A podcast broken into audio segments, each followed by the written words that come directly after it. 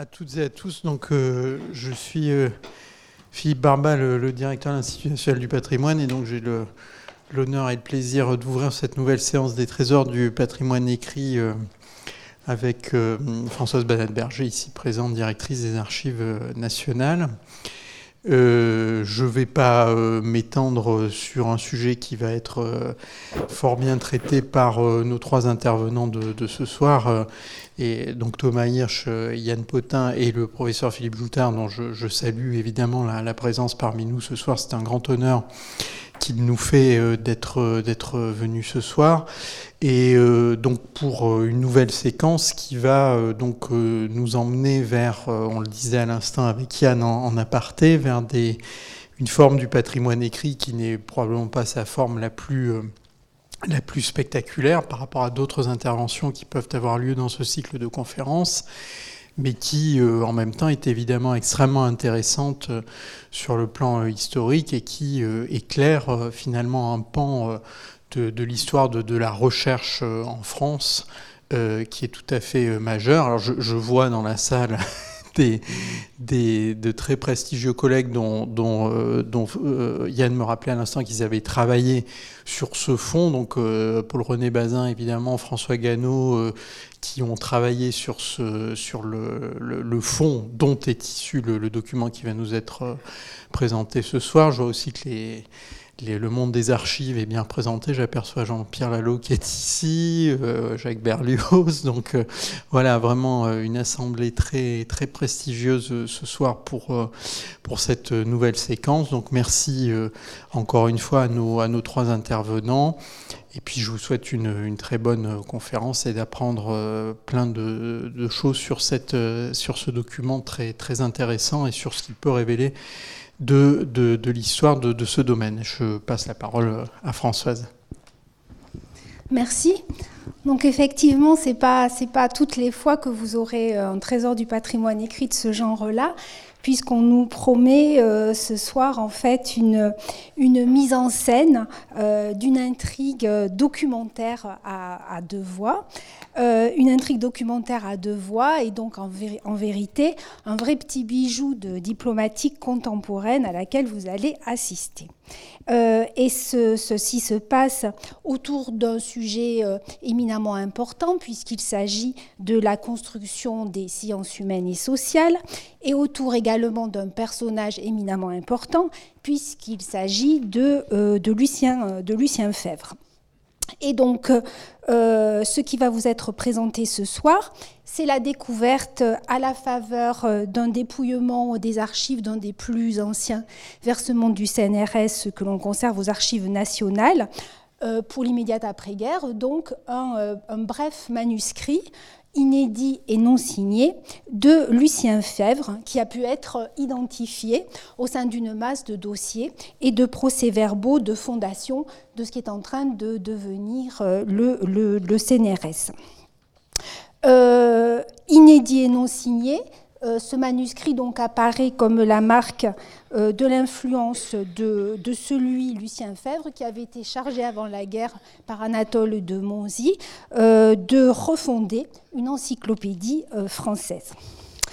Donc en fait, vous allez avoir, au-delà de ce document unique, la présentation de ces procès-verbaux dans une France donc encore en guerre, en vue d'étudier la, reconfiguration et ou la reconnaissance institutionnelle de sciences en gestation depuis le début du siècle, que sont la sociologie, l'ethnologie, mais aussi la psychologie ou encore la préhistoire. La place accordée à l'histoire apparaît éminente dans le propos de Lucien Fèvre, qui va toutefois rencontrer une résistance euh, pour cela au sein du CNRS, ce qui l'amènera à proposer la création d'une institution autonome qui sera la sixième section euh, de l'école pratique des hautes études, qui devient en, en 1975 l'école des hautes études en sciences sociales. Et donc en fait, cette mise en scène, cette intrigue sera présentée donc d'une part à deux voix par Yann Potin, euh, qui donc travaille aux, archives, aux archives nationales au sein du département euh, éducation, culture et, affaires sociales, aux côtés de Thomas Hirsch, qui est post-doctorant dans le cadre euh, du, euh, LABEX, Aztec. et donc, vous allez un peu nous dire dans quel cadre vous travaillez aux archives nationales sur ces fonds précisément du CNRS. Présentation à deux voix qui se terminera par une présentation par le professeur Philippe Joutard, président notamment de l'association Lucien Fèvre, et euh, qui va nous évoquer évidemment le personnage de Lucien Fèvre et notamment l'histoire très singulière et très complexe des archives de Lucien Fèvre, des archives dont euh, qui vient en fait de connaître une heureuse, une heureuse évolution, euh, puisque en fait ces archives viennent d'être déposées grâce notamment à l'action du professeur Joutard aux archives nationales il y a environ euh, quatre, quatre semaines de, là.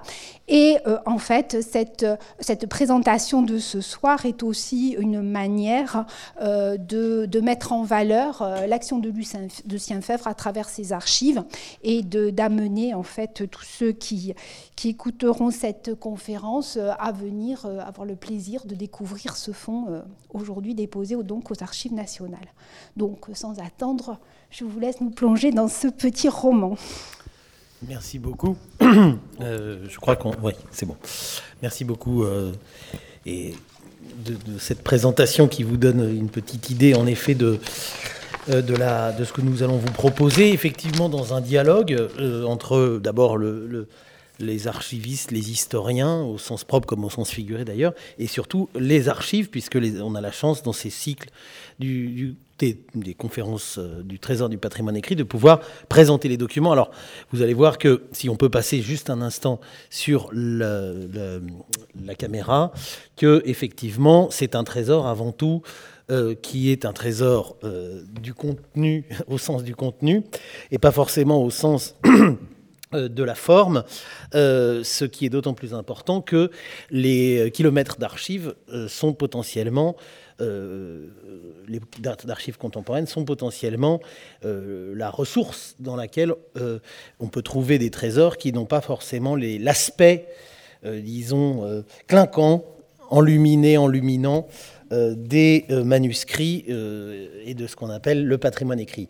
il est vrai qu'à d'autres époques, cette notule glissait entre différents dossiers qui semblent être en désordre alors qu'ils ont une logique, et c'est et la reconstitution de cette logique que nous allons tenter de faire ce soir, qui est une logique administrative d'abord, euh, ce qui n'est pas forcément euh, euh, ce qui peut être, paraître comme fastidieux, mais je crois qu'on peut aussi le voir comme la source d'une intrigue, d'une intrigue donc administrative, archivistique et pour, au total scientifique. Et donc ce, cette petite notule, qui effectivement ne dit rien d'elle-même, sinon euh, que son écriture est aisément reconnaissable à celle de Lucien Fèvre. Voilà, si vous ne me croyez pas, euh, on peut repasser peut-être sur la diapositive.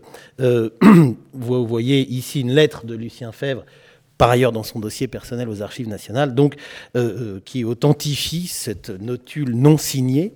Euh, et effectivement, avant de revenir sur le personnage de Lucien nous, et sur l'enjeu qui consiste à identifier ce type de notule, on peut noter qu'en effet, dans d'autres pratiques patrimoniales, consisterait à retirer cette notule et à la mettre en collection et non pas en fond. Or, nous, les archivistes, je dis nous avec un peu de, euh, difficulté, mais toutefois de fierté, euh, nous essayons, les archivistes essayent de préserver le, respect des fonds, pas simplement au niveau de la provenance, mais aussi de la matérialité, ce qui suppose, nous allons le voir, peut-être quelques, euh, évidemment, quelques éléments de négociation avec la matérialité et sa difficulté.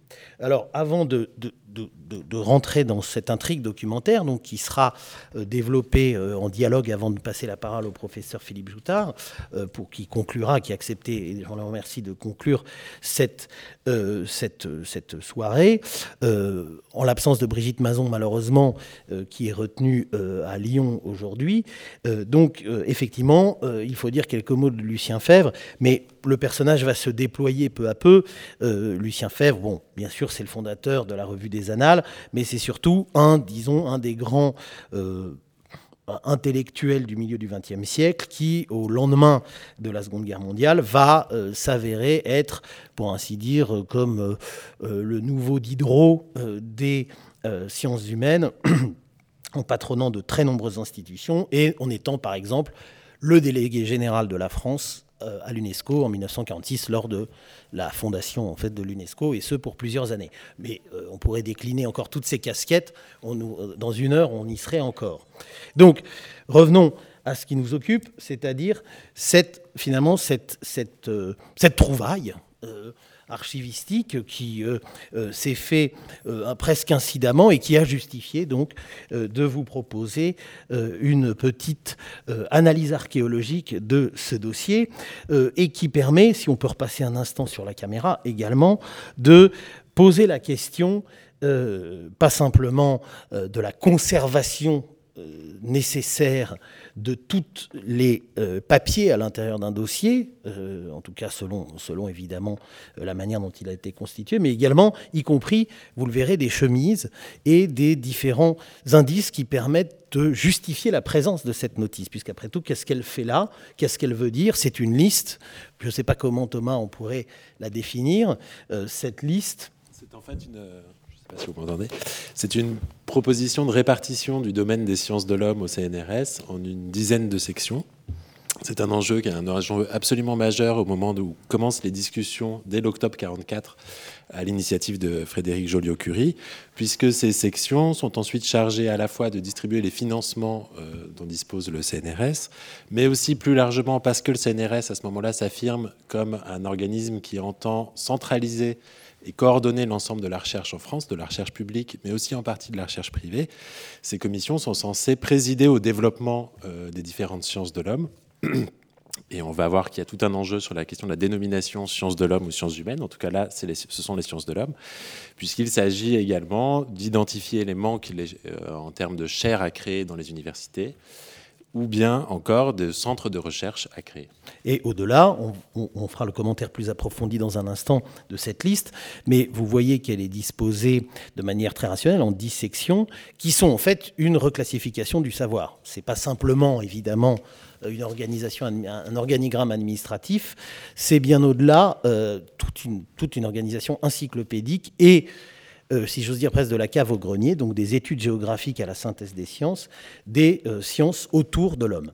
Mais euh, avant de, recentrer sur le document, il me faut tout d'abord vous donner évidemment ces éléments de contexte matériel, documentaire et archivistique, puisqu'en effet, ce document se provient d'un versement d'archives administratives très gros euh, qui euh, contient plus de 250 articles, qui représente une, une, petite centaine de mètres linéaires, donc quelque chose qui représente donc, vous voyez, l'équivalent de 300 cubes en carton, comme vous voyez euh, là-bas, donc des DIMAB dans le langage de l'archiviste contemporain, ce qui évidemment est une aiguille au milieu d'une botte de foin et qu'effectivement on pourrait aisément égarer. Rien que cela d'ailleurs suffirait presque à déterminer la dimension du trésor. Alors si on peut repasser sur la diapo, euh, voilà. Euh, ce premier contexte, c'est bien celui de la provenance et en bon raisonnement archivistique, on va essayer de remonter le fil du temps rapidement. Euh, tout d'abord, c'est un versement, en fait, vous allez le voir, extrêmement complexe et qui, en lui-même, permet de déconnecter ou plutôt de de, disqualifier la distinction un peu trop rapide qu'on fait souvent entre archives administratives et archives scientifiques, euh, y compris quand euh, notamment euh, cette administration est celle de la science. Mais très fréquemment, y compris dans les établissements scientifiques aujourd'hui, on veut absolument séparer l'administratif du scientifique. Or, on va se rendre compte à quel point ces versements anciens, et même pour certains plus récents, sont extrêmement mêlés euh, et par le fait également que euh, les administrateurs sont des scientifiques, et le chef de bureau qui a présidé à l'organisation de ces dossiers était lui-même d'ailleurs un chercheur en physique. Alors, euh, ça ne suffit pas, puisqu'en effet, la référence de versement, là je fais un peu, disons, disons de, de, pédagogie en rapport au système extrêmement en fait simple de référencement des archives nationales, c'est-à-dire la code de ce document, c'est le numéro 1980-0284. Alors ça peut vous paraître un petit peu, euh, comment dire, euh, euh, moins romantique euh, qu'un numéro euh, euh, alphanumérique, quoique, après tout, même les manuscrits de la Bibliothèque nationale sont maintenant des numéros qui dépassent bientôt les 30 000. Donc, finalement, en restant à 1980-0284, on reste dans le, dans, le, dans le réaliste.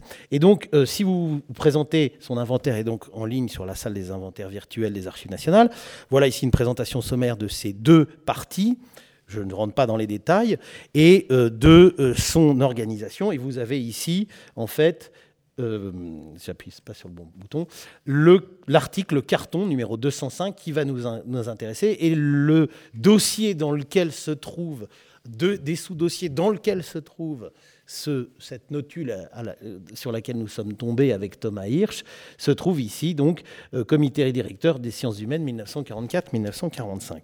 Alors, sans rentrer dans le détail de la genèse de ce versement, euh, il faut quand même mentionner, et j'ai d'autant plus l'honneur de le mentionner, que la personne qui est à l'origine de ce versement et, l'autre personne qui est à l'origine de ce classement, c'est-à-dire Paul-René Bazin et euh, François Gannot et Elisabeth Lalou, mais là elle n'est pas là, qui étant trois archivistes, dont à l'époque en 1979, 78, 79, 80, il y avait également Guylaine Huillier, d'ailleurs, entre parenthèses. Donc il y avait, euh, euh, disons, une conservatrice chargée de la mission des archives du rectorat de Paris, donc euh, Paul-René Bazin, et des stagiaires qui sortaient de ce qui n'était pas encore l'école nationale du patrimoine, qui sortaient de l'école des chartes, et qui donc ont classé ce fonds et lui ont rendu une partie de sa logique, ce que vous pouvez trouver à travers l'inventaire et l'introduction au, répertoire.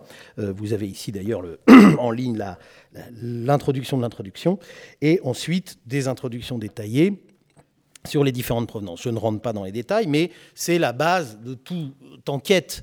Euh, et en fait, quand on commence à lire ces introductions, on s'aperçoit que rien n'est simple, puisqu'en fait, ces vieux versements du CNRS sont presque des miraculés sont des miraculés pour la bonne et simple raison que euh, au CNRS, comme dans de très nombreux établissements publics aujourd'hui, ou, et plus encore hier ou avant-hier, eh bien, la fonction archive a mis beaucoup de temps à s'installer. Et j'en veux pour preuve cette lettre assez étonnante, qui est une des plus anciennes qu'on trouve dans les archives des archives nationales, concernant l'intérêt du CNRS pour ces archives. Là, en l'occurrence, c'est l'intérêt des archivistes pour les archives du CNRS, qui, en janvier 1970, eh bien, enquête pour savoir, comme le font aujourd'hui euh, les missions des archives de France, enquête pour savoir euh, où ce qu'il euh, existe comme archive, en sachant qu'en 1970, pas un seul centimètre du CNRS n'avait été archivé, donc patrimonialisé et encore moins thésaurisé en vue de sa, survie jusqu'à nous.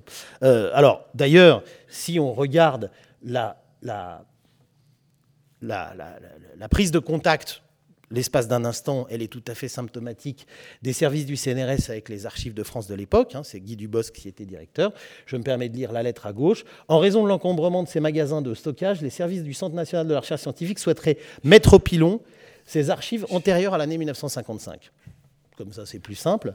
À l'exception de celles concernant la gestion personnelle. Normal, c'est celle qui reste utile. Il faut quand même payer des retraites. Je vous serais particulièrement obligé de bien vouloir me faire connaître si ces documents seraient susceptibles d'intéresser votre administration et dans l'affirmative, la marche à suivre pour les mettre à votre disposition. Évidemment, on a là une scène qui s'est reproduite à des milliers d'exemplaires et dans de multiples situations, c'est-à-dire que les archives nationales à droite en profitent pour, la porte étant entrouverte, se glisser et essayer d'insuffler une logique justement de conservation, de sélection, de triage et de conservation. Euh, et pour finir, à l'époque, il n'y avait pas euh, évidemment, de, il a fallu encore attendre 14 ans pour qu'une mission d'archives se crée au CNRS, et c'est la raison pour laquelle, je ne rentre pas dans les détails, euh, c'est la mission du rectorat de Paris qui avait déjà qui existait depuis un certain nombre d'années, qui a récupéré des versements euh, après beaucoup, beaucoup de pilonnage euh, sauvage, et notamment ce versement. Euh, mais euh, évidemment, euh, nous ne sommes pas venus vers ce versement par hasard, et il a fallu puisque nous sommes placés sous le signe de Lucien Fèvre, un problème, une histoire problème, puisque c'est la question qui précède la recherche documentaire. Donc, je laisse la parole à Thomas pour nous expliquer quelle est cette problématique scientifique que ces documents peuvent répondre, à laquelle ces documents peuvent répondre. Notre requête, elle est liée à un projet de recherche sur l'État et la restructuration du monde savant, intitulé Sur les archives des sciences humaines en France entre CNRS et département ministériel de 1944 à 1958, qui est un projet qui est financé par le LABEC Aztec et pour lequel j'ai eu la chance d'être accueilli au sein même des archives nationales cette année.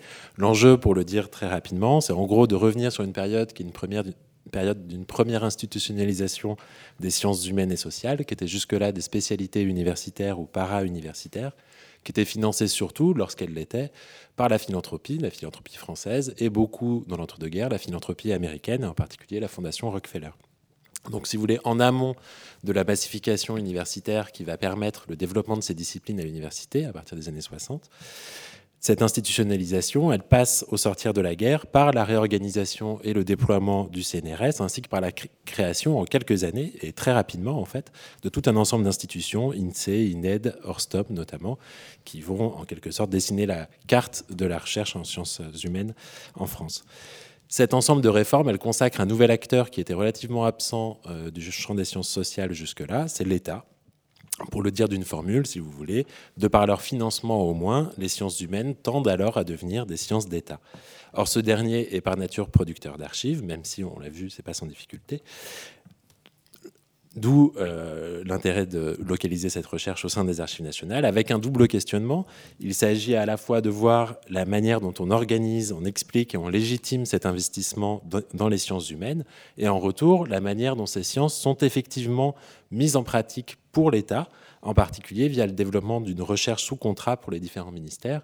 Pour prendre un exemple, qui est un exemple qui est particulièrement travaillé dans notre enquête, qui est celui de la sociologie. Dans les premières années d'existence du Centre d'études sociologiques créé par le CNRS et créé à la suite de discussions dont on trouve le verbatim dans ce carton, il y a des contrats qui sont passés aussitôt avec le ministère de la Reconstruction, de la Reconstruction le ministère de la Justice, le ministère du Travail, le ministère de l'Éducation nationale, le ministère de la France d'Outre-mer, etc., etc. Donc voilà, ce projet suppose de revenir d'abord sur les archives du CNRS, mais aussi de circuler ensuite entre les versements des différents ministères de la 4ème République, auxquels s'adjoignent en outre certains fonds d'archives privés, en particulier les archives de Lucien Fèvre qui viennent d'arriver, mais on peut penser aussi aux archives de Gabriel Lebras, qui est un autre acteur majeur des sciences humaines au cours de cette période. J'ajoute que ces enjeux ne sont pas seulement des enjeux institutionnels, ou administratifs, qu'ils sont aussi des enjeux pleinement théoriques, puisque cette institutionnalisation n'est pas sans incidence sur les manières de concevoir le travail scientifique. Les sciences humaines deviennent au cours de cette période des disciplines qui se partagent l'étude de l'homme et de la société, et c'est un des enjeux de la notule de Lucien Fèvre, alors que jusque-là, en gros jusqu'aux années 30, il y avait une sorte de rivalité pour s'établir comme la science de l'homme, plutôt qu'un partage en bonne intelligence il y a aussi des incidents sur la teneur même des projets scientifiques, et c'est vrai en particulier pour la sociologie, qui s'affirme, qui s'est développée en France au cours des premières décennies du XXe siècle comme une sorte de science globale de l'homme, couronne entre la philosophie et l'histoire, mais couronnant et la philosophie et l'histoire et la psychologie et tirant en quelque sorte les conclusions de l'ensemble des sciences sociales, et qui, au cours de cette période, entre 1945 et 1958, va changer de projet scientifique pour devenir, au fond, une science des sociétés industrielles qui étudie la France contemporaine dans ses différents aspects, de manière aussi à avoir une portée pratique plus évidente. Donc ce projet, il suppose une grande mobilité entre les fonds, il suppose de voir beaucoup de ces cartons, mais on va voir qu'un seul de ces cartons contient aussi une intrigue particulièrement complexe. Oui, alors intrigue complexe parce que, en effet, en fait, euh, nous n'avons pas pour les débuts du CNRS ou la refondation du CNRS, hein, le CNRS a été euh, fondé en 1939, mais il a été refondé en août 1944, euh, puisqu'évidemment Vichy était passé par là, je ne rentre pas dans les détails, et il a été refondé par quelqu'un qui, évidemment, était au cœur de la recherche euh, atomique, hein, Frédéric Joliot-Curie, puisqu'un an après, il va aller créer le CEA. Euh, euh, et on va revenir tout à l'heure sur le contexte politique. Mais ce qui est important, c'est de savoir que dans cette, ce grand tumulte de versements ou d'absence de versements antérieurs aux années 70, il n'y a pas, par exemple, d'archives du conseil d'administration du CNRS pour les premières années. Donc en fait, ce versement qui a un caractère un peu hybride, énorme, contient plusieurs provenances. Et euh, en fait, si on tire le fil, le petit fil des écritures, mais, des écritures administratives, des petites, ce qu'on appellerait avec beaucoup de vulgarité des petites mains, mais heureusement ces petites mains laissent aussi des traces dans les archives, on peut essayer de comprendre comment les choses se passent. Alors, je vais passer, si vous voulez bien, euh, de l'autre côté. Mon timing, je mets des gants, ça, ça c'est important, euh, même si sur des dactylogrammes des années 50 c'est très dangereux, mais bon c'est comme ça. Voilà, alors je replie parce que hein, je vais essayer d'aller un peu vite. Voilà. Alors au fond, comment se présente d'abord évidemment des liasses, des liasses. Des liasses, vous avez vu, vous reconnaissez la façade du carton, je ne rentre pas dans les détails, il y a plusieurs cotations qui nous intéressent. Euh, et puis, à l'intérieur ici, euh, en fait quelque chose qui semble non pas des conseils d'administration, mais donc des comités directeurs qui en fait ne sont pas le directoire, c'est encore un autre sens que va prendre les, institutions du CNRS à partir de 1945, c'est-à-dire vraiment le, board directorial dont Lucien Febvre fera partie. Mais là, ce sont les comités directeurs par différentes sections. Et donc, on a conservé, euh, avec différents conditionnements, euh, les comités directeurs, les sciences humaines étant, si j'ose dire, le dixième pour l'ensemble des sciences euh, évidemment euh, naturelles et physiques qui sont à ce moment-là en grand, euh, grand, bah, en grande évidemment puissance. Alors, si on commence, eh bien, en fait, même cette chemise, qui est une chemise d'archiviste, à la différence des chemises que je vous ai montrées tout à l'heure, ou d'autres qu'on peut trouver, c'est quand je dis une chemise d'archiviste, vous voyez ça par exemple ici, à l'inverse, c'est la chemise d'origine avec une écriture qu'on va bientôt euh, revoir à plusieurs reprises. Et ça, ce sont l'écriture des archivistes postérieurs. Et là, de manière identique, ça a l'air de rien, mais c'est comme ça que doit commencer l'enquête, puisque, euh, en fait, euh, l'archéologie, et grâce à un classement extrêmement fidèle au dossier, l'archéologie des dossiers reflète, à peu de choses près, leur dernier état de travail par l'administration. On a une double organisation ici. Les, vous reconnaissez la même écriture d'ailleurs au passage, toujours la même. Hein. Euh, la sténotypie des premiers procès-verbaux, donc, et une sténotypie, on va le voir tout à l'heure, extrêmement proche de la parole des euh, acteurs, hein, puisque c'est vraiment une sténotypie faite euh, au, plus près euh, des échanges. Donc un ensemble de euh, procès-verbaux, on va dire, qui en a, il y a, on a en fait il trois séances, pour ainsi dire, 6 octobre 44, 13 octobre 44 et 28 euh, juillet 1945, et à côté un autre dossier qui semblerait être en vrac, puisqu'il a plusieurs, disons, il y a des documents qui sont à part, il y a des documents qui sont en chemise, toujours avec la même écriture, il y a des documents qui sont en chemise mais en chemise postérieure. En fait, si on analyse ce, dossier, il est dans l'état dans lequel l'administration l'a laissé, c'est-à-dire après l'avoir utilisé à plusieurs fins. Alors, et c'est précisément dans les documents à part que surgit notre notule à part, justement, sauf qu'on la retrouve avec d'autres petites listes. On pourrait dire que tout ça n'a... Pourquoi ça a été conservé? Ben, Vraisemblablement, ça a été conservé parce qu'il y a des informations sur chacune de ces pièces qui ne sont pas ailleurs. Et en quelque sorte, le deuxième dossier est comme la pièce annexe documentaire des procès-verbaux qui, eux, pourraient suffire peut-être, croirait-on, à la conservation.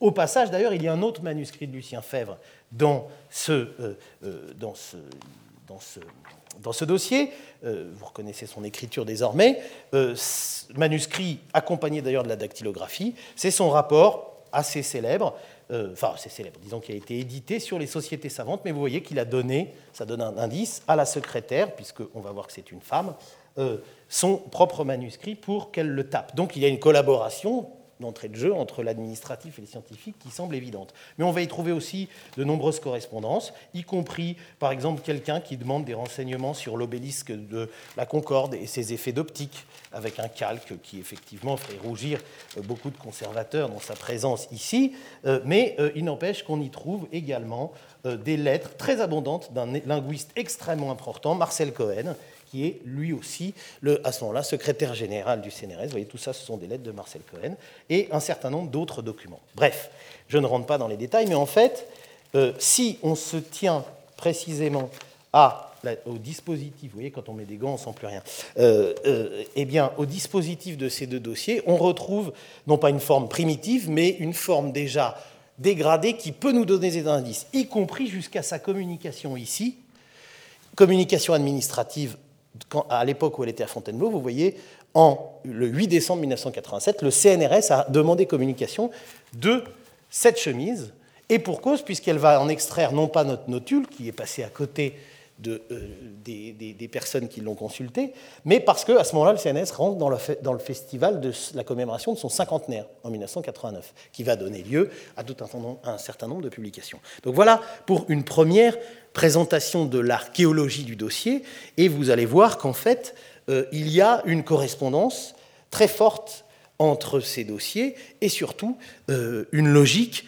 liée à leurs producteurs-rédacteurs que sont les secrétaires et les chefs de bureau du CNRS. Mais justement, je crois que c'est le moment peut-être. Juste peut-être dire un mot en rebondissant sur ce, sur ce bulletin de communication, sur le fait que on dispose d'un certain nombre de travaux sur l'histoire du CNRS euh, de très bonne qualité, qui ont été engagés en particulier par le Comité pour l'histoire du CNRS, fondé euh, en vue de la célébration de son cinquantenaire, qui a publié une revue qui s'appelle Revue pour l'histoire du CNRS, et qui a donné naissance à deux synthèses. Euh, la première étant celle de Jean-François Picard, donc vous voyez la couverture ici, La République des savants, la recherche française et le CNRS en 1990.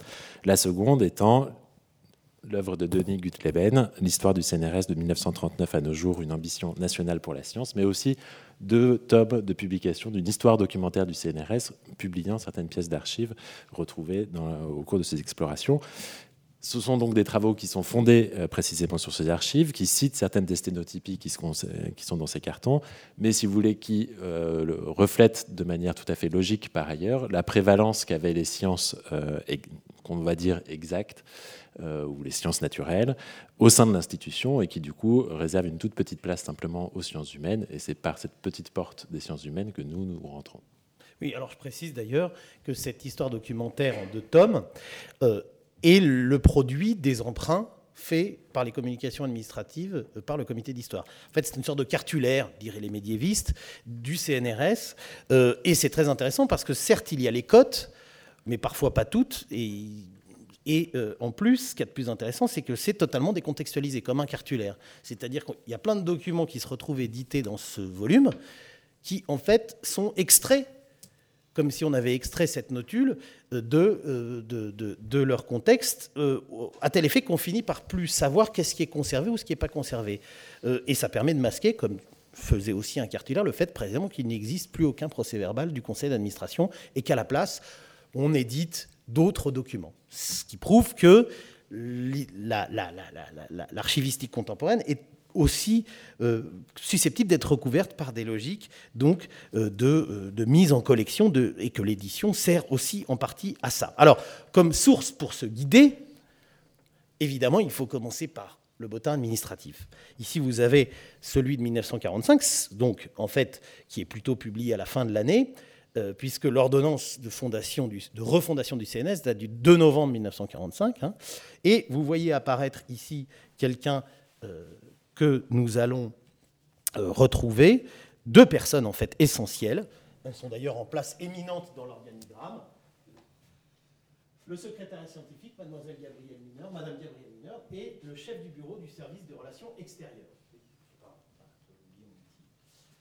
Ça, c'est en 1945 ça a l'air de rien, mais se met en place, vous l'avez vu en 45, il n'y avait pas encore de bureau, et euh, en 46, enfin si, il y avait trois bureaux euh, déjà, mais il n'y avait pas euh, de services techniques. Et en fait, c'est les archives de ces services techniques que nous conservons, en fait, ou plutôt qui ont été transmis.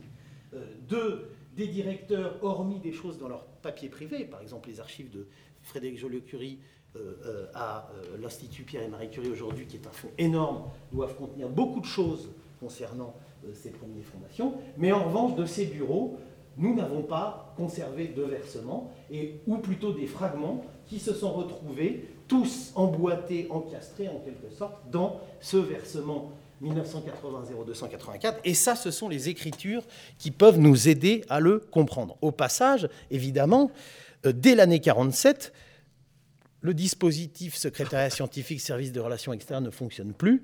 Et en fait, mais les gens restent. Et vous voyez, Monsieur Jean Rivière devient, euh, devient chef du cinquième bureau. Et en fait, c'est les, archives de ce cinquième bureau qui a hérité d'une partie des archives du secrétariat scientifique, qui lui-même va devenir un deuxième bureau dans les années 60.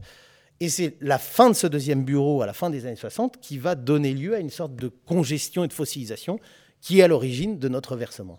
Et ce versement, pourtant, vous avez vu ces dates extrêmes présentées dans la salle des inventaires virtuels, 1914-1970, je crois, on a l'impression que c'est une totalité. Alors qu'en fait, c'est à partir, comme autant de poupées russes, de morceaux d'archives récupérés de bureau en bureau qu'on peut arriver à euh, comprendre comment cela fonctionne.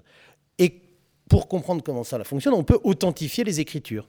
Et en fait, l'écriture que nous avons vue sur toutes ces chemises, elle est celle de Gabriel Mineur, et grâce à et ma collègue Emmanuel Géry, qui est par ailleurs donc conservateur aux Archives nationales, mais surtout responsable euh, de ces fonds, euh, nous avons pu, euh, en extrême urgence, parce que j'y croyais pas trop que le, dossier d'une secrétaire soit conservé, eh bien si, et grâce à son dossier personnel, dont vous avez la cote ici, eh bien nous savons que c'est elle qui était à la manœuvre sur les dossiers, mais plus encore, dans toutes les notes, parce qu'il y a beaucoup de notes accompagnant les procès-verbaux, des brouillons, euh, et qui sont en fait tout à fait, là aussi, intéressants sur le plan du contenu, parce qu'ils ne correspondent pas tout à fait à ce qu'il y a dans les sténotypies. Ce qui est logique d'ailleurs. Il se dit des choses dans les réunions qui ne sont pas forcément dactylographiés dans le compte-rendu. C'est même le principe, surtout en 1944, et quand il s'agit de savoir qui est communiste, qui, etc. Bien. Euh, ou qui, ne, tout simplement, euh, est euh, absent, ou pour X ou Y raison. Eh bien, c'est ce fameux Jean Rivière qui est en fait un, un, agrégé de physique normalien, vous voyez, qui est d'ailleurs à peine plus jeune que Lucien Fèvre, qui a 10 ans de moins que lui, il est né en 1889, Lucien Fèvre est né en 1878, et en fait, cette écriture, elle peuple littéralement non seulement ce carton, mais en fait, on la retrouve un peu partout dans de très nombreux dossiers du 1980-0284, y compris dans des parties qui semblent ne pas fonctionner. Donc il y a comme un traceur à faire autour de Jean Rivière, et en fait, ce traceur, c'est lui qui nous a permis de comprendre qu'en fait, euh, euh, de comprendre pourquoi, en fait, cette notule se trouvait là, mais la réponse, nous allons le voir, la localisation de cette notule se trouve dans un carton localisé à 100 articles de là. Mais euh, avant euh, d'y revenir, il nous faut quand même dire un mot de Lucien Fèvre, puisque nous avons parlé de cette notule, euh, cette liste, simplement un, un indice. il faudrait passer, je l'ai dit tout à l'heure des heures, je parlais de l'UNESCO, du CNRS, du Collège de France, bien entendu. Un indice tout à fait indirect de la du rayonnement de Lucien Favre au lendemain de la guerre, c'est que c'est un rapport d'un géographe français, Jean Gottman, mais qui travaille à ce moment-là pour la Fondation Rockefeller, qui s'apprête à financer une partie du CNRS, hein, puisqu'en fait ce CNRS de 45 va se mettre en place avec environ 20% de ses fonds par la Fondation Rockefeller, et puis la Fondation Rockefeller va ensuite financer beaucoup d'autres organismes. Elle le finance en fait du reste depuis 1919, à commencer par la recherche médicale eh bien, euh, il fait un rapport, et donc, voilà comment il, présente euh, le paysage des social sciences in Paris, donc vous voyez, depuis 1940. Euh, évidemment, il mentionne tout de suite que d'un côté, les communistes sont très présents. Vous en avez deux ici qui sont effectivement à la tête du CNRS et de l'éducation nationale en 1944-45, à savoir Henri Vallon, dont les archives personnelles sont par ailleurs aux archives nationales, euh, le petit-fils de l'amendement Vallon de la Troisième République, et Georges Tessier, euh, zoologiste, euh, qui, lui, va diriger le CNRS immédiatement après Joliot-Curie pendant plusieurs années, puisque Joliot va diriger, donc, je l'ai dit, le CEA. Et puis, de l'autre côté, au-delà des communistes, qui donc, comme vous le voyez, sont assez influencés par leurs organisations, n'est-ce pas, politiques, euh, il y a un véritable leadership. Et là, il faut convaincre les Américains qu'ils ont raison d'investir un petit peu. C'est pas, ils vont pas donner leur argent en rouge. On, est en 48, hein, donc là, les choses sont largement, euh, hein, le, torchon a largement brûlé. il y existe un véritable leadership scientifique de, de moderate people, des, personnes modérées, avec des idées et du talent, mais euh, qui est, pourrait-on dire, particulièrement concentré dans la main de deux hommes. Ces deux hommes, vous les avez à gauche et à droite. Le professeur Lucien Fèvre du Collège de France et le professeur Lebras, euh, donc de l'école de, de, loi de Paris, qui est effectivement à ce moment-là professeur euh, de droit canon. et voilà, ensuite le rapport continue, mais c'est pour vous dire que, vu des, des États-Unis, euh, en gros, il y a deux personnes qui comptent en 45-48, c'est Lucien Fèvre et Gabriel Lebras. Donc, maintenant, euh, il nous faut quand même euh, vous présenter et vous analyser devant vous, au fond, cette question, puisque ce document, pardon, puisqu'en effet, il, bien qu'il soit localisable dans un dossier dont on peut reconstituer la logique, il n'a pas de date, ce qui n'est jamais très bon pour un document. Hein,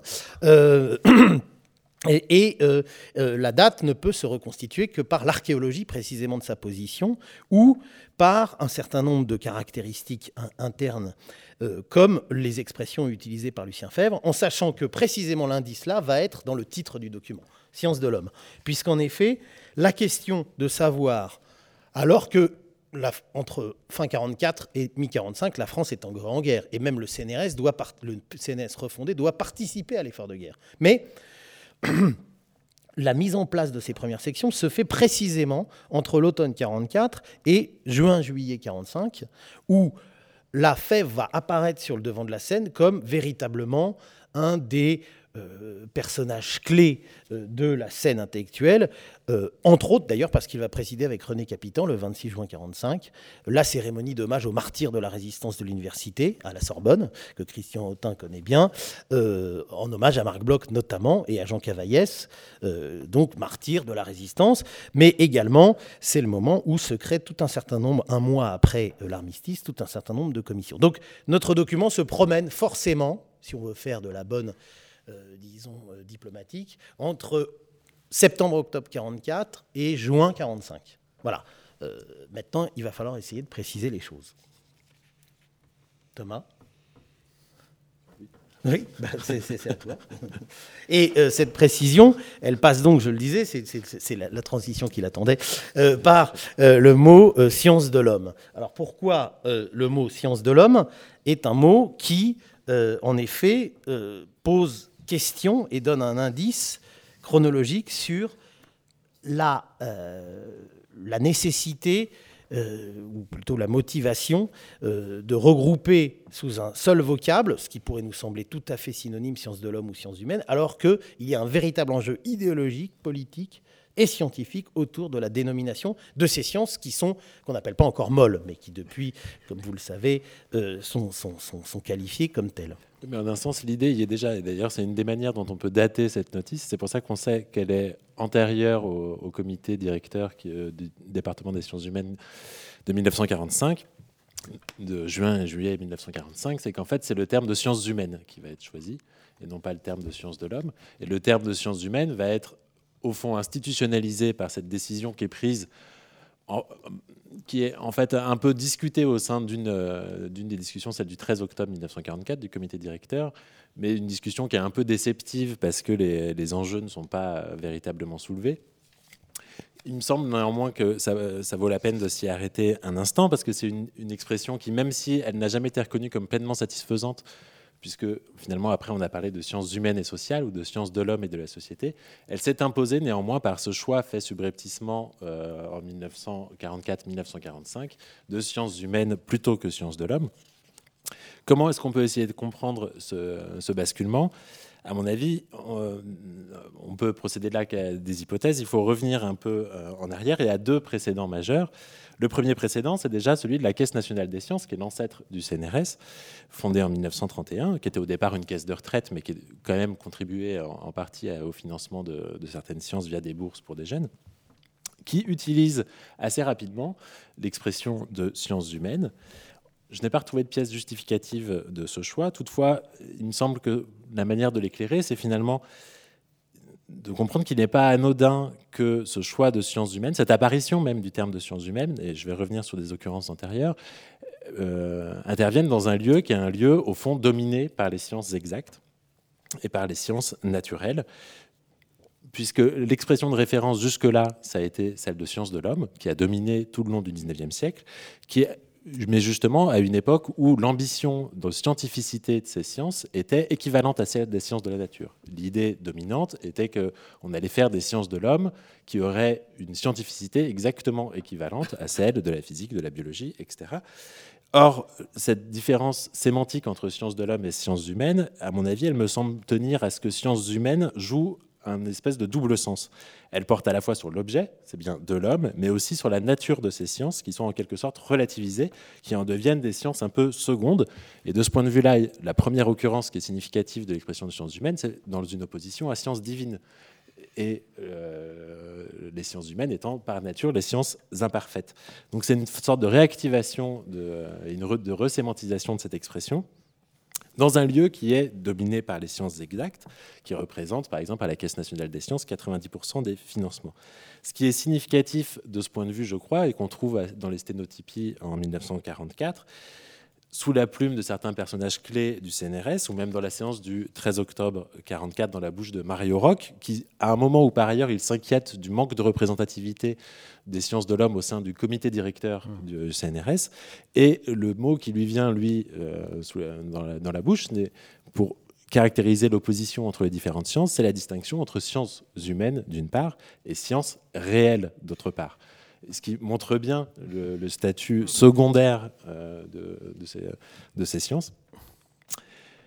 au fond, si vous voulez, le choix pour l'expression sciences humaines, elle me semble au fond représentative d'un double mouvement un peu contradictoire. On a d'un côté une volonté réelle de faire des humanités de véritables sciences, et donc il y a un rejet, par exemple, de l'expression science morale qui est perçue, qui est soulevée dans cette discussion par euh, Émile Breillet, le philosophe, qui dit bon, après tout, pourquoi on s'embête sur ces questions, sciences de l'homme, sciences humaines, sciences morales, c'est quand même mieux.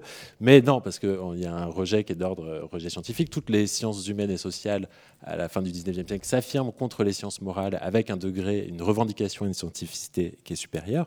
Donc il y a d'un côté cette volonté de scientificité, et néanmoins, de l'autre, le sentiment que ces sciences ne peuvent pas l'être tout à fait au même titre que les sciences de la nature, et donc qu'elles sont relativisées par ce humaine.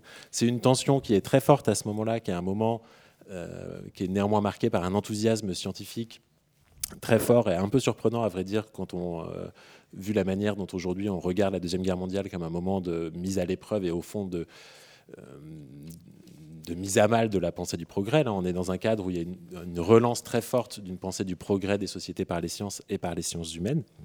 Mais c'est une tension qui est demeure et qui est en quelque sorte constante, puisque les sciences humaines constituent une forme de troisième culture entre la culture littéraire et la culture scientifique, empruntant à l'une et à l'autre, et donc toujours dotées d'un degré de scientificité moindre que les sciences de la nature, raison pour laquelle leur légitimité, et c'est ça aussi qui est très sensible dans ces discussions, leur légitimité est toujours à rappeler, elle est toujours à remise en jeu, d'où l'accent en particulier porté par Marcel Cohen, qui fait toute une enquête qui est conservée euh, dans, ce carton, sur les applications pratiques que peuvent porter ces sciences, sur la manière dont elles peuvent se légitimer aussi socialement, au même titre que, euh, que les autres sciences.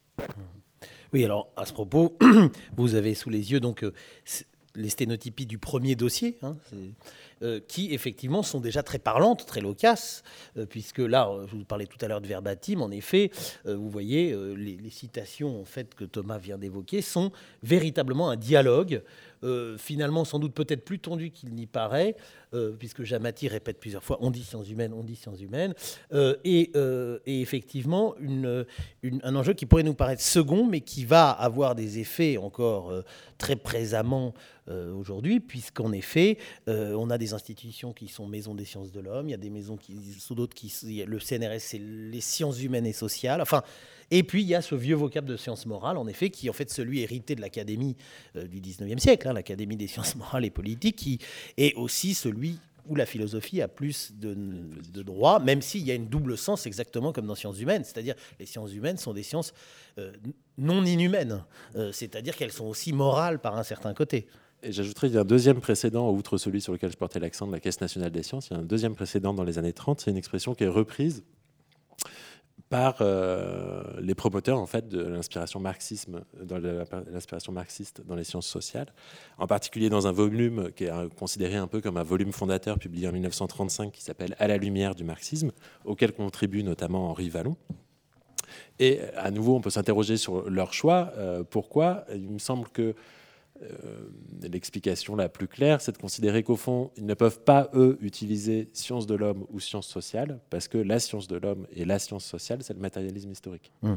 Et donc, que euh, science humaine est un élargissement, mais précisément l'enjeu, et euh, ça va être de montrer, et c'est une conviction profonde qui anime un certain nombre des acteurs dans ces discussions, que le matérialisme historique doit nourrir non seulement l'ensemble des sciences humaines, mais doit nourrir même les sciences dures comme, il, comme les y invite d'ailleurs Georges Tessier. Oui, et en citant Staline et l'histoire du Parti communiste de l'URSS, puisque l'affaire Lysenko n'a pas encore éclaté à ce moment-là, donc on peut encore faire de la biologie euh, marxiste au sens euh, du matérialisme historique.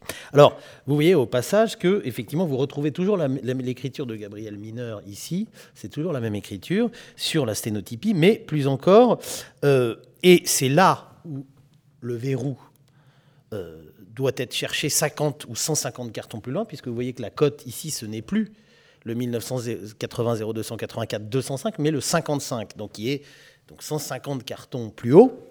Et effectivement, grâce à la, euh, la chemise, qui est en fait la chemise de préparation du dossier qui se trouve, de la réunion dont on trouve le compte-rendu ici il faut qu'une partie de la chemise de préparation est conservée ailleurs pour des raisons qui s'expliquent très bien par ailleurs. Et on y retrouve nos deux acteurs, c'est-à-dire Madame Mineur qui a préparé la chemise et Monsieur Rivière qui a pris des notes. Euh, vous voyez d'ailleurs, on a même ces notes qui, elles, sont pour le coup euh, dans le 205. Donc là, la chemise est dans le 55, mais les notes sont dans le 205. Des notes à la réunion, dont vous venez de voir la sténotypie. Hein. Et vous voyez que dans les deux cas, ce qui prouve qu'ils font, ce n'était pas anodin, Monsieur Rivière a réannoté. Et donc, en fait, le comité directeur de ces 10% du CNRS devait s'appeler jusqu'au 13 octobre Sciences de l'homme. Et à partir du 13 octobre, et à partir après la discussion, il s'appelle Sciences humaines. Et dans les deux cas, vous voyez qu'il a réécrit, enfin qu'il a raturé, donc. Et on a là, sans doute, euh, la marque de la date plus précise de la note, puisque Lucien Fèvre, d'où vient cette note, il était absent à ces deux réunions, sans doute parce qu'en retour de sa villégiature du sujet dans le Jura, euh, et il n'est présent qu'à la réunion de, juin 45. Donc, effectivement, euh, c'est une note qui a été peut-être envoyée, transmise de main à la main, à un moment donné où encore science de l'homme était le terme, euh, attendu, et effectivement, son sa liste, et nous y venons maintenant, est un véritable programme euh, intellectuel et pas simplement, euh, euh, disons, un projet d'organisation administrative. Alors, on peut peut-être repasser sur la caméra un instant, et comme ça, Thomas va nous expliquer comment entendre cette classification des savoirs. Il ne faut pas que j'oublie de remettre mon gant là. Donc, puisqu'en effet, la note précise bien qu'il s'agit d'une double euh,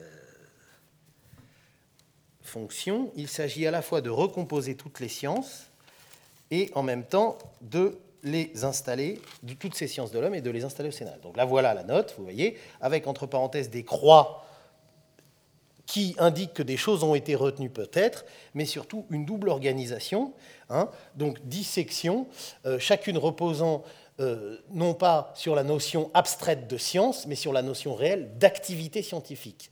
Activité, action, efficacité et rendement. puisque Fèvre sait qu'il faut parler le vocabulaire euh, de l'économie. Donc, il faut que c'est exactement une illustration de ce que disait à l'instant Thomas, il faut que ces sciences de l'homme, en train de devenir humaines, savent se rendre utiles et voire même être des sciences appliquées. Ces dissections se classeraient ainsi, et en fait, on a euh, beaucoup plus qu'une... C'est tout à fait intéressant parce que c'est une sorte de contraction de toute la pensée de Lucien Fèvre, et y compris de son vocabulaire. Vous voyez, études géographiques, le milieu, études anthropologiques, préhistoriques et ethnographiques, l'animal humain, études psychologiques, la mentalité. L'expression histoire des mentalités n'existe pas encore. Hein. Euh, études linguistiques, le langage, études juridiques et sociologiques, la société, études littéraires français, françaises et européennes, l'activité littéraire, en fait c'était marqué en dessous artistique, études historiques, l'Antiquité classique, Histoire des civilisations 1. Donc là, il y a un double organigramme qui se met en place vers la fin. On monte en généralité, et vous voyez qu'en fait, les quatre dernières sections sont l'histoire reine, avec ses études géographiques mondiales, civilisation non classique, Orient, Extrême-Orient, Afrique, Amérique, Histoire des civilisations 3, et il concède euh, en place ultime philosophie et synthèse des sciences. Alors comment on peut interpréter cette liste au regard de la pensée de Fèvre et de, des sciences de son temps? Bah, parce que Lucien Fèvre, euh, c'est ce qu'il définit lui-même d'ailleurs comme étant son combat pour l'histoire euh, qu'il a animé tout au long de sa carrière savante. L'enjeu, c'était de remettre, euh, après ce qu'il percevait comme un faux triomphe de l'histoire à la fin du 19e siècle, de remettre l'histoire en position de commande des sciences de l'homme et une histoire qui sache intégrer précisément le développement à la fois de la géographie qui s'est déployée dans une, une géographie humaine avec Vidal de la Plage, de la psychologie qui s'est développée avec la psychologie physiologique, notamment d'Henri Pierron, animé par Henri Vallon, etc. Euh, de la sociologie, surtout, euh, qui est venue directement concurrencer le rôle de l'histoire. Alors là, ce qu'on voit dans cette euh, manière de, de, mettre en ordre le domaine des sciences de l'homme, c'est une extrême limitation des différents domaines. C'est-à-dire que les études géographiques sont rapportées au seul milieu, c'est-à-dire au fond, avec l'idée que la géographie, ce serait ce qu'on appelait alors la géographie physique, de même, études anthropologiques, préhistoriques et ethnographiques, finalement, Lucien Fèvre évite à ce moment-là un mot qui serait le mot d'ethnologie euh, que proposait Paul Rivet pour couronner cet ensemble d'études, mais qui précisément, l'ethnologie s'entendait aussi comme une, euh, comme une étude des civilisations. Alors là, tout l'enjeu pour Lucien Fèvre, c'est de réserver ce qui est l'activité humaine proprement dite, l'homme tel qu'il se donne à voir dans le temps, à l'histoire. De même, euh, pour ce qui est de la, psychologie, il parle de la mentalité, mais c'est la mentalité au singulier, c'est-à-dire que c'est précisément pas l'étude des mentalités, mais c'est en fait les conditions physiologiques qui sont en jeu. Euh, c'est encore sensible. la sociologie est placée là dans une position intermédiaire, mais par exemple dans le fait, dans sa rature, le fait qu'il barre artistique pour le limiter à littéraire, c'est une manière de ramener aussi euh, ce qui relève de l'histoire de l'art, qui là rentrerait dans l'histoire des civilisations, etc., qui se réserve les trois sections, les trois avant-dernières sections, sous les termes Histoire des civilisations 1, 2, 3, cependant qu'il concède, et c'est là où c'est un exercice à contrainte, c'est-à-dire qu'il faut rétablir l'ensemble des sections, et la philosophie devait avoir une section, donc certes philosophie, mais philosophie néanmoins contrebalancée par le fait que c'est la synthèse des sciences, synthèse qui est un mot-clé pour Lucien Fèvre, qui s'était engagé dès le début du XXe siècle auprès d'Henri Bert et qui œuvrait pour euh, la synthèse historique au sein d'une publication qui s'appelait la Revue de synthèse. Donc c'est réinstaurer la philosophie, certes, mais la philosophie finalement comme celle qui euh, est en dialogue avec, euh, avec l'histoire. Alors, en fond, évidemment, on pourrait passer presque des heures, vous n'allez pas le croire, mais à commenter cette liste, euh, mais on ne va pas le faire, assurez-vous. Rappelons également que la chaire de Lucien Frère au Collège de France s'appelle, en, hommage et en même temps critique à Guizot, Histoire de la civilisation moderne. C'est-à-dire que le mot civilisation, évidemment, chez Fèvre, désigne ce qu'on pourrait aujourd'hui, pour le dire, euh, le mot culture, en fait. En fait, c'est le mot culture, euh, ou plutôt le mot culture est devenu l'équivalent de ce que Fèvre appelait la civilisation. C'est plus complexe que ça, mais tout de même. Donc, au fond, cette note, si on essaie de maintenant faire une hypothèse sur sa localisation, il est probable que Fèvre ait tenté, mais dans l'absence de proposer une distribution euh, qui euh, marche et qui séduise. Et pour finir, finalement, il va euh, c'est en ça que c'est d'ailleurs une histoire un peu manquée. évidemment, les choses ne vont pas se passer tout à fait comme prévu, mais il va, il va parvenir à un rattrapage. Et ce rattrapage, justement, il va se faire au profit de l'histoire, ce qui est très important, puisque, au fond, le terme de science de l'homme au pluriel pose toujours l'éternelle question depuis la Révolution de quelle est la science souveraine des sciences de l'homme. Tu l'as dit, la philosophie s'est imposée pendant longtemps, non pas comme une science, mais comme le savoir suprême sur l'homme, justement tenant à distance les sciences. Mais évidemment, euh, il y a une lutte depuis le début du XXe siècle entre la sociologie, disons, durkheimienne, et cette histoire que les annales sont en train, depuis une vingtaine d'années, de porter comme englobante. Et évidemment, euh, et là je te repasse la parole, au mois de juin 1945, et le dossier en porte une preuve matérielle exceptionnelle, Fèvre va quand même réussir une manœuvre assez impressionnante. Oui, alors l'idéal, ce serait de pouvoir montrer le document. C'est en fait, il va réorganiser, euh, à l'occasion de cette réunion qu'il préside, euh, la section d'histoire pour en faire en fait une section d'histoire de l'histoire telle qu'il l'entend. Donc il n'a pas pu appliquer son plan et sa division de l'ensemble du domaine, mais néanmoins il va constituer une commission d'histoire qui est représentative de cette ambition à, à être la science de l'homme. Et là on voit bien qu'on est dans ce moment de basculement en fait entre euh, au fond le 19e siècle et cette recherche d'une euh, d'une science dominante et le moment où on arrive à une disciplinarisation. Voilà.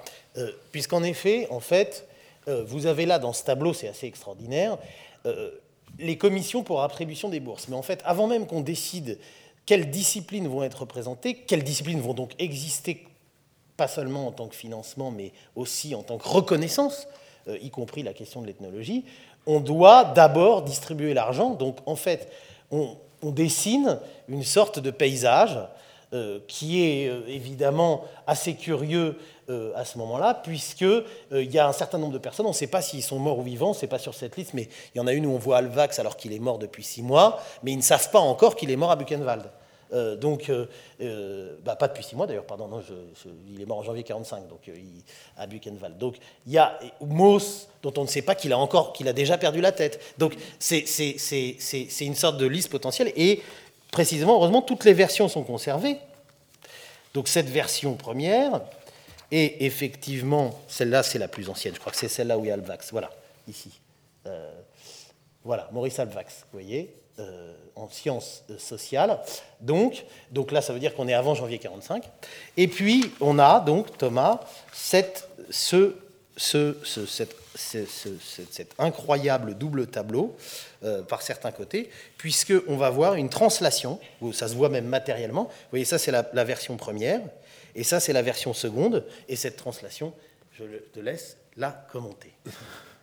Bah, il faudrait pouvoir euh, voir l'ensemble des noms, mais si vous voulez, dans l'ensemble, il, recompose une commission d'histoire, en particulier en, faisant venir des, euh, des, membres des commissions des sciences économiques, des sciences sociales au sein de la commission d'histoire. Donc on va retrouver Lebras qui va venir, on va retrouver Labrousse, euh, Cornert qui était qui est titulaire de la chaire d'histoire du travail au Collège de France, qui était en section de sciences économiques jusque-là un dénommé, mais ça je laisse euh, Yann. Euh, non, tu un dénommé Bretel. Qui est évidemment Fernand Brodel. mais comme à l'époque il n'est pas connu, eh bien le, Jean Rivière, en tant peut-être que c'était un Alsacien qui prononçait euh, le, nom, et donc il note Bretel, mais c'est évidemment Fernand Brodel, et qui à ce moment-là est et Charles Morazet. Et en fait, si vous voulez, ce qui se reconstitue ici, c'est deux choses. C'est d'abord, il reconstitue l'état-major de ce, ce, que ce, que sont les annales à ce moment-là. Et euh, en particulier parce que Lucien Fèvre est assisté par un trio qui est, euh, dont il y a Charles Morazet, euh, Brodel, Friedman. Friedman, et Friedman est en philo, il fait nommer Friedman en philo. C'est-à-dire que la philosophie, ça va être. Voilà. Et en fait, c'est le noyau de ce qui va devenir plus tard la sixième section de l'école pratique de hautes études. Voilà, donc, ce qui est assez fascinant, c'est qu'on voit en fait, trois ans avant qu'elle existe, la stratégie, puisqu'il ne peut pas faire reconnaître l'histoire comme souveraine dans, euh, dans la distribution des sciences, il va en fait réformer l'histoire, ou contribuer, disons, à lui donner, à, faire de cette réforme de, une, résonance administrative, en littéralement captant une partie des gens vers l'histoire, euh, qui, qui étaient auparavant donc, dans, les sciences économiques et sociales, qui y restent pour certains. Donc il y a, y a un phénomène là de cumulant qui va être essentiel dans la naissance de l'école des hautes études et qui va se poursuivre d'ailleurs euh, de manière tout à fait constante. Mais euh, en fait, cette liste-là, elle est plus que prémonitoire. Là, c'est plus qu'un trésor du patrimoine écrit, si vous voulez. Là, c'est en gros 40 ans à venir d'organisation des sciences humaines et sociales qui se lit sur cette liste. Euh, et vous voyez que celui qui va gouverner jusqu'aux années 80, donc Brodel, a un nom, disons, encore un petit peu euh, donc mal euh, consonant. mais c'est très important parce que là, tout le travail du bureau se trouve finalement, se trouve finalement traduire. C'est bien le travail administratif qui traduit ici les rapports de force scientifiques précisément parce que toutes les traces peuvent être reconstituées, même si je ne vous cache pas qu'on a beaucoup simplifié euh, là, euh, tous les chaînes administratives. Euh, déjà, nous nous excusons pour avoir plongé dans cette, ce, au rat donc des dactylographies et des crayonnages, même si une grande partie de ces crayonnages ont beaucoup de sens. Voilà, et merci beaucoup. Mais maintenant, c'est le moment de passer la parole à Philippe.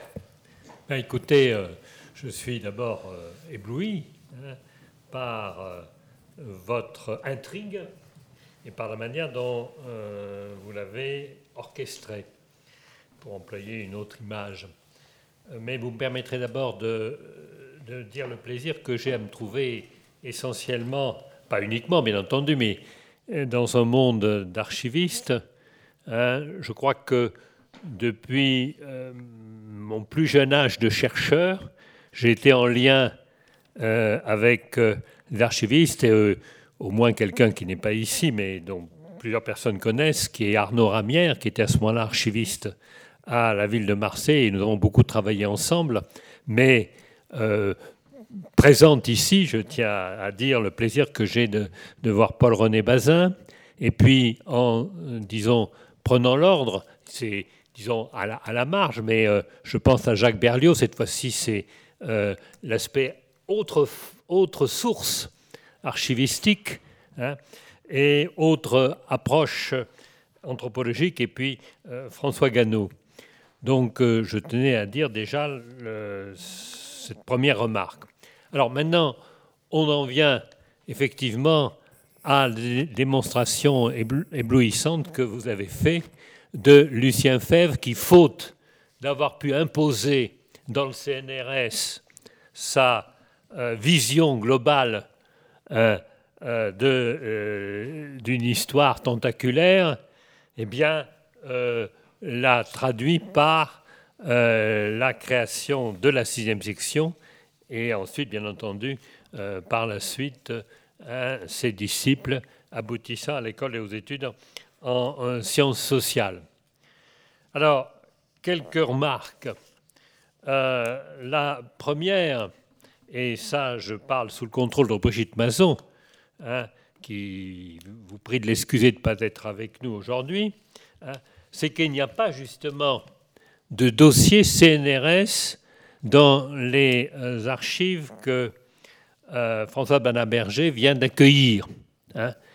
Il y a un dossier évidemment UNESCO, il y a un dossier euh, on y a fait allusion tout à l'heure, encyclopédie française. Il y a euh, des euh, dossiers sur la création de la sixième section, mais il n'y a rien sur le CNRS. C'est donc dire, si vous voulez, à quel point votre découverte est importante. Hein. D'après ce que m'a bien expliqué Brigitte, euh, les notions CNRS sont beaucoup plus tardives et elles interviennent à propos plus tard de nomination ou plutôt d'efforts pour justement promouvoir un certain nombre de personnalités, qui sont aujourd'hui personnalités, mais qui ne sont pas n'importe lesquelles. Alors, je ne vais pas les citer toutes, mais j'en prendrai euh, simplement trois. Hein. D'abord, et qui montrent d'ailleurs que ça correspond à cette fameuse liste hein, où euh, l'histoire est, couronne. Euh, il y a d'abord Roland Barthes. Hein. C'est grâce à euh, grâce à très précisément Lucien Fèvre, et puis après, bien entendu, appuyé par son gendre littéraire Richard, mais qui était en deuxième ligne, et bien entendu aussi par Friedman d'ailleurs, que Barthes a pu rentrer hein, au CNRS. Hein. Euh, d'autant plus que, euh, visiblement, il avait d'énormes adversaires. Hein. Il n'a pas eu, là encore, toute une, habileté euh, à la fois stratégique et aussi avec des aspects tactiques de Lucien Fèvre. la deuxième personnalité, encore vivante, et je me propose de chercher à lui poser la question son c'est Jean Mallory, tout simplement. Et là, nous rejoignons d'ailleurs aussi cette fameuse hiérarchie Hein, avec euh, les, premières, géographies euh, euh, et anthropologie. Et puis la troisième personnalité, c'est Edgar Morin. Rien que vous voyez dans ces trois personnalités, alors là, on sait, on peut lire à travers la correspondance, en particulier de Lucien Fèvre, c'est là où apparaissent les sources sur le CNRS. Mais sur cette partie initiale, Hein, rien. Et euh, l'une des hypothèses, évidemment, extrêmement, on en a discuté pas plus tard qu'hier soir, justement, euh, très modestement, pour préparer euh, cette petite, intervention, c'est que, bien entendu, c'est la force de la, déception énorme hein, qu'a eu Lucien Fèvre. Hein. et d'ailleurs, nous en discutions avec Yann, qui au début est très enthousiaste, et qui petit à petit s'aperçoit qu'il n'arrive pas, euh, et, il n'arrive pas à imposer son point de vue, à la, euh, fois peut-être euh, par le poids effectivement des sciences dites dures, hein, mais aussi, soyons clairs, hein, de celui d'un de ceux qui a été son grand ami, mais avec lequel les relations à cette époque sont assez tendues, pour ne pas dire plus, qui est Henri Vallon. Hein. Et je crois que là-dessus, il y a aussi, à l'intérieur même, euh, des sciences euh, de l'homme euh, ou des sciences humaines, cette sorte de tension très forte qui fait que finalement ce programme, cette note qui a servi de point de départ à la conception de la sixième section, eh bien, avant, il avait cherché à l'organiser autour du CNRS. Euh, donc, euh, moi, je dirais en complément hein, de, cette, intervention, de cette double intervention, je crois qu'on peut dire de façon extrêmement précise que, et je crois que vous en avez fait la démonstration, qu'une partie du projet, pas uniquement, je pense, il faudra voir les choses dans le comparatif, mais une partie du projet de Lucien Fèvre est née euh, d'un certain échec qu'il a eu, et il faut le dire clairement, hein, euh, dans cette, année, cette année 44-45. Hein. Je crois que c'est, c'est une première série de remarques que je voulais faire. Mais la deuxième série de remarques que je veux faire, et là, euh, je voudrais euh, saluer le travail hein, et remercier déjà une première fois, mais on aura l'occasion de le faire un peu plus tard, je pense, dans l'année, hein, les archives, les archives nationales et euh, Françoise Banaberger et Yann Potin aussi, hein, pour avoir accueilli hein, les euh, archives de Lucien Fèvre. Et je crois que euh, cette découverte qui a été faite montre bien le fait que c'était là que devaient être les archives de Lucien Fèvre. Pas simplement parce qu'il y a celle de Marc Bloch, pas simplement parce qu'il y a celle de ses principaux disciples qui est euh, Robert Mandrou, euh, mais euh, parce que Lucien Fèvre n'est pas simplement un scientifique au sens étroit du terme, un historien au sens étroit du terme. Hein. François, vous avez bien voulu évoquer l'importance de l'encyclopédie française, et d'une certaine façon, et c'est vrai, cette note, c'est un peu la suite de l'encyclopédie française. Hein. Et on le, voit, on le voit très très bien. Et euh, il ne faut pas oublier aussi qu'il est dans beaucoup d'autres commissions, Lucien Fèvre. Hein. Euh, il est, euh, tout à l'heure, il y a eu quelques allusions, il est dans la commission Langevin-Vallon, hein, dont, on, dont on célèbre, si l'on peut dire, au moins en 17, en, 2017, il y a une certaine commémoration éventuelle, qui n'est pas faite du tout d'ailleurs, mais, mais qui aurait été intéressant d'être faite. Et ce qui est intéressant, là encore, c'est qu'un peu, j'ai un peu envie de dire, et en vous écoutant, que la conjonction Langevin-Vallon n'est pas sans rappeler cette commission CNRS, avec évidemment les choses étant ce qu'elles sont, et nous sommes ici dans cette salle tous, il y a beaucoup d'historiens, le problème évidemment de l'influence majeure euh, du Parti communiste et euh, du marxisme, aussi bien dans l'Angevin Vallon et, euh, que dans cette commission, mais aussi avec la présence, hein, en particulier dans la commission programme, programme euh, de euh, la place de, Lucien Fèvre, et on s'aperçoit qu'il, euh, dans cette commission, dans ses positions, qu'il aurait voulu réserver à l'histoire aussi un rôle assez majeur de, j'allais dire, de construction de l'ensemble du savoir, un peu de la même façon. Hein. un, peu de la, un peu de la, et puis évidemment, il y a le troisième point, qui est à propos de l'histoire de la résistance et de l'occupation. On sait aussi euh, le rôle qu'il a joué par les liens avec Henri Michel. Donc il y a là une espèce de conjonction Hein, que vous avez, oui. Non, je disais juste que, précisément pour illustrer votre propos, vous avez là le, au journal officiel la création du comité d'histoire de la guerre, l'origine du comité d'histoire de la Seconde Guerre mondiale, en fait. Euh, et c'est Fèvre qui en est le premier président, donc vous voyez, euh, pour célébrer l'anniversaire de l'armistice. Euh, voilà, donc c'est une illustration en temps réel de ce que vous voulez dire. On ne s'était pas concerté. Alors, donc, vous voyez tous ces éléments-là qui fait que finalement, on, on limite trop. D'ailleurs, j'ai été très frappé en lisant pour préparer cette séance un certain nombre de biographies euh, de euh, Lucien Fèvre, hein, qu'il s'agisse des choses qu'on voit sur Internet, ou qu'il s'agisse même hein, de les biographies d'ailleurs par ailleurs tout à fait intéressantes de Roger Chartier dans la Nouvelle Histoire, que cette dimension, j'allais dire, de citoyenne, euh, pour employer un terme d'aujourd'hui, de Lucien Fèvre est complètement absente.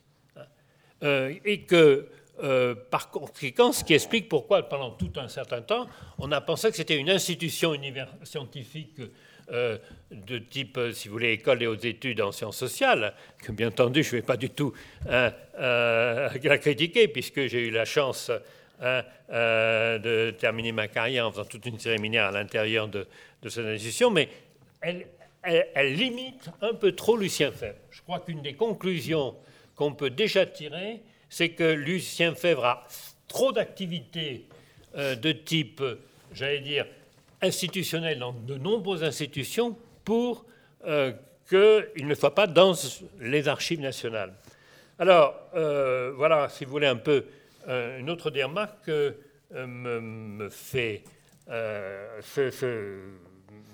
une autre remarque de ce document. Alors, j'ajoute que par conséquent, le travail ne fait que commencer Hein, et on ne peut que souhaiter qu'il n'y ait pas simplement actuellement que des étrangers qui travaillent sur les archives de Lucien Fèvre. D'ailleurs, la, petite fille de Marc Bloch m'a fait remarquer que c'est exactement la même chose dans le cas de euh, Marc Bloch. Et donc, euh, s'il y a peut-être euh, un effort tous à faire, eh bien, c'est d'inciter un certain nombre de jeunes chercheurs et y compris d'ailleurs au niveau des, gens qui se forment aux archives, hein, des jeunes chartistes, hein, euh, de pouvoir faire des travaux hein, sur ce fonds, justement en lien avec d'autres fonds. Et non seulement les fonds des chercheurs, mais aussi euh, les, fonds comme administratifs, comme euh, ceci.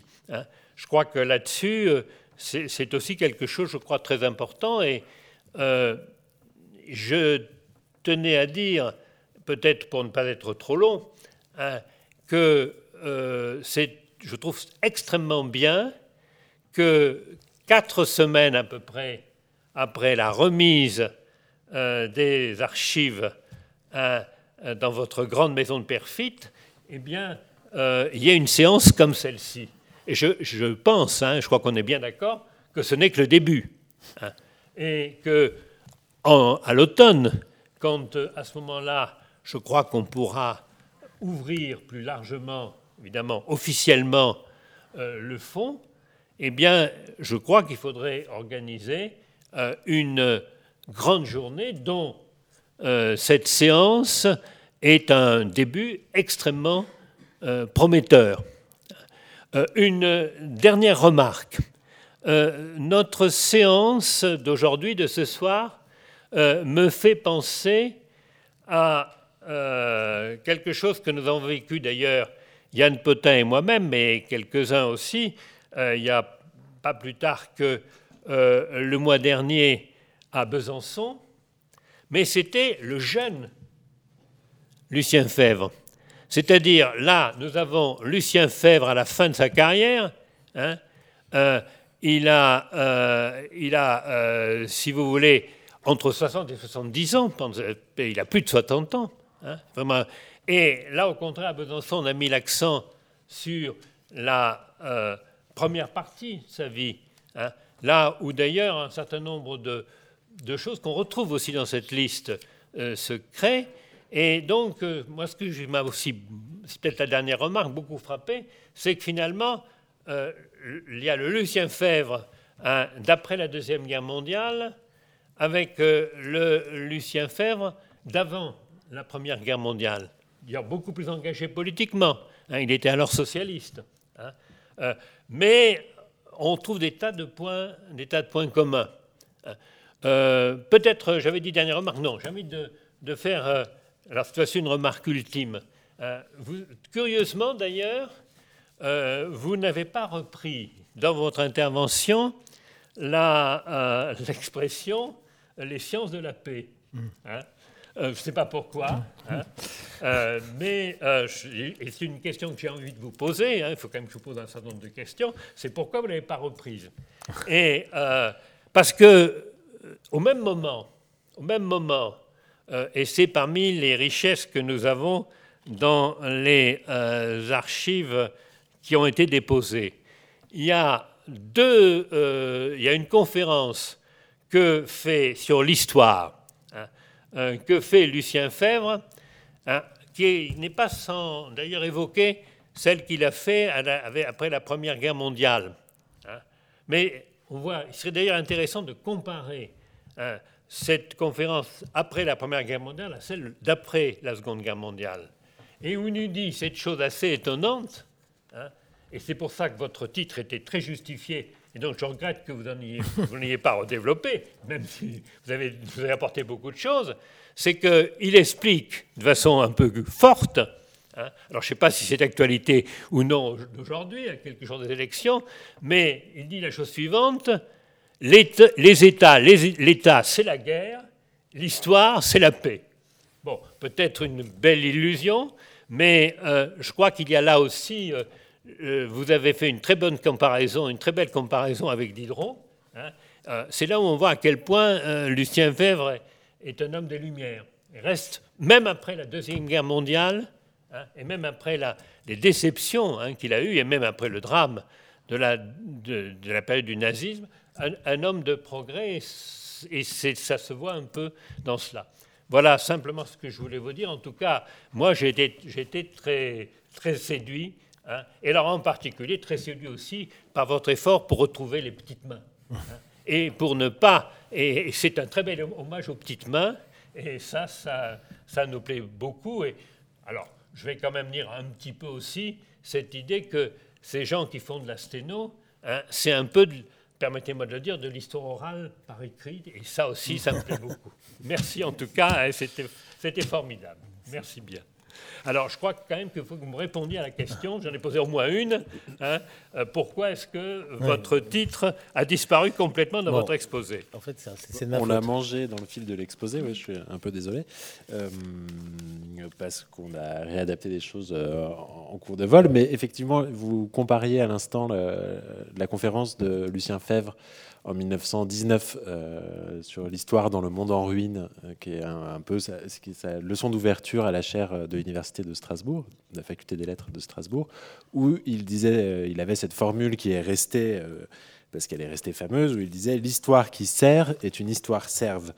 Et de ce point de vue-là, on a dans ces textes de 1945-1946 une réponse qui montre aussi un peu l'enthousiasme savant qui touche l'histoire, mais qui touche à l'ensemble des sciences humaines, puisqu'il y répond par une autre formule en essayant de souligner à quel point l'histoire peut apporter, je le cite, les plus riches éléments de solution aux problèmes qui troublent les hommes dans leur temps. Et il continue par ces mots, en 1946, l'histoire des annales entend servir. Et elle entend servir en particulier à la paix. Merci. Bien, mais je pense que on a, je crois que maintenant il faut vraiment que la salle puisse intervenir, même si c'est volontiers, mais voilà, on a été très bavards.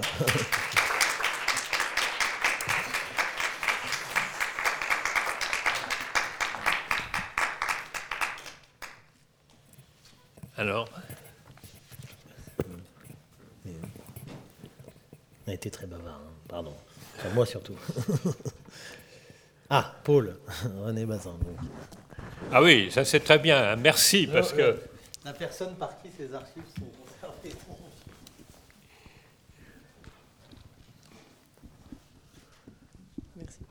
ne vous inquiétez pas, je ne vais pas raconter les souvenirs de cet épisode de, ma vie professionnelle qui a, été, qui a été quand même très important pendant au moins deux ans, puisque c'était à la fois dans les caves, dans toute la région parisienne, avec des personnes euh, qui ne connaissaient absolument pas les, documents qui nous versaient. Et je suis très, comment dire, très contente de voir que, que, que ces documents servent euh, comme vous le démontrez ce soir, alors que je crois que ni François qui est là, ni les uns et les autres, nous n'avions pris conscience de...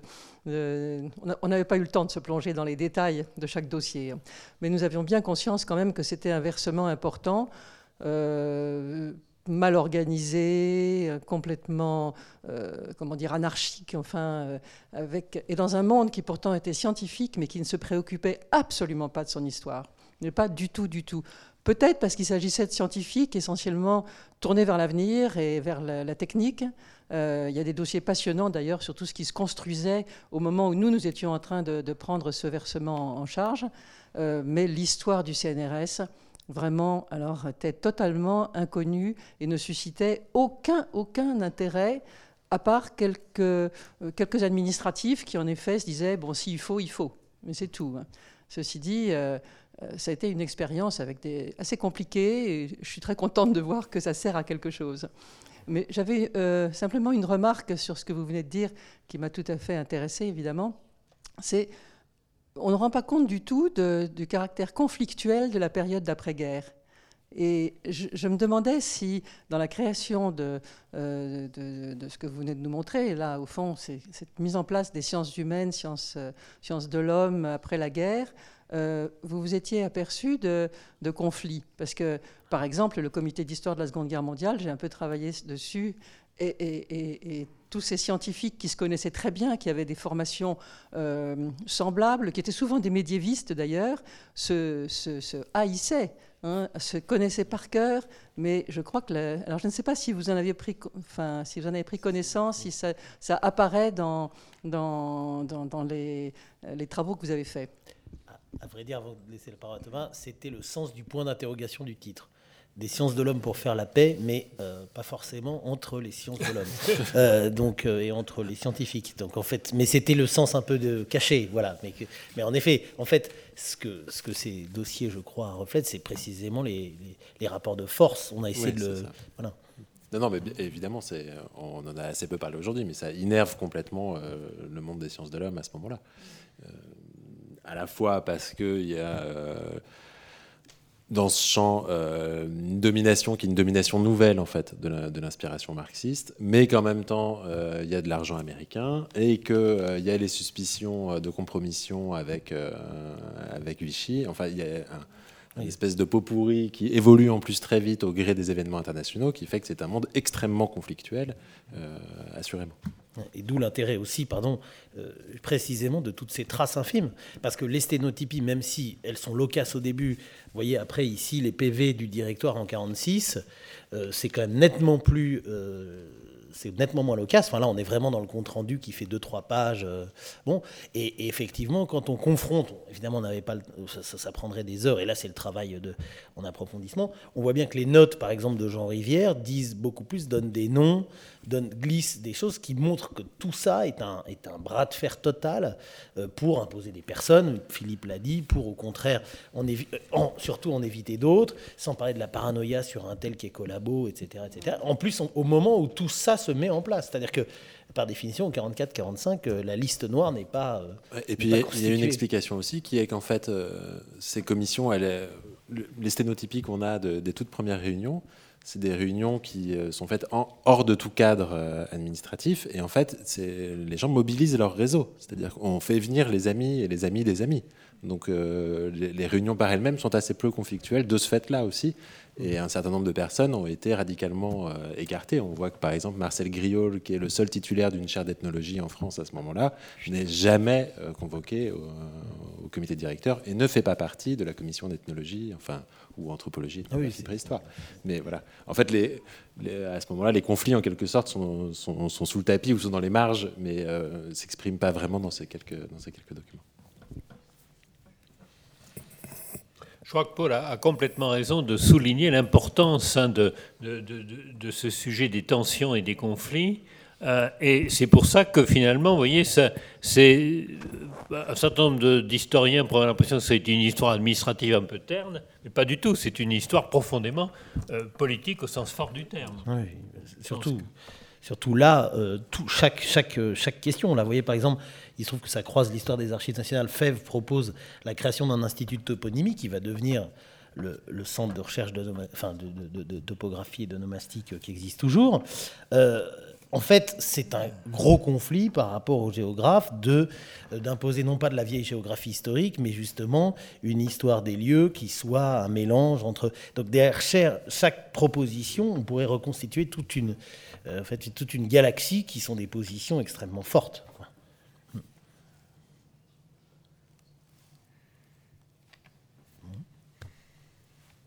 Euh, Il ne me reste plus qu'à vous remercier de votre Merci attention. beaucoup. beaucoup.